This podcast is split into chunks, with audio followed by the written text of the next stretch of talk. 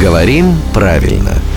Здравствуйте, Володя. Доброе утро. Игре «Чао, Сардиния» посвящается еще один наш вопрос. Вот э, тот, кто победит в нашей игре, да, когда рассказывает друзьям, знакомым о своих планах, он как должен формулировать? Когда я победю в игре? Или когда я побежу в игре? Победею. Или когда я побежду в игре? Ну, все варианты абсурдные, и м, я бы не использовал ни один из них. Но я — это я, а русский язык — это русский язык.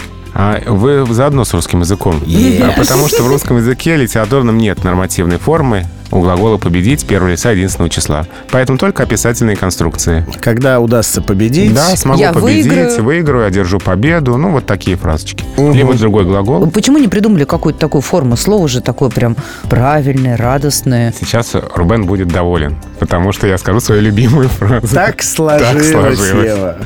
Просто так уж вышло. Как хорошо, что Рубен доволен. Спасибо вам, Володя, за это. А Володя — это главный редактор «Грамоты.ру». Мы его здесь встречаем каждое буднее утро в 7.50, 8.50 и в 9.50.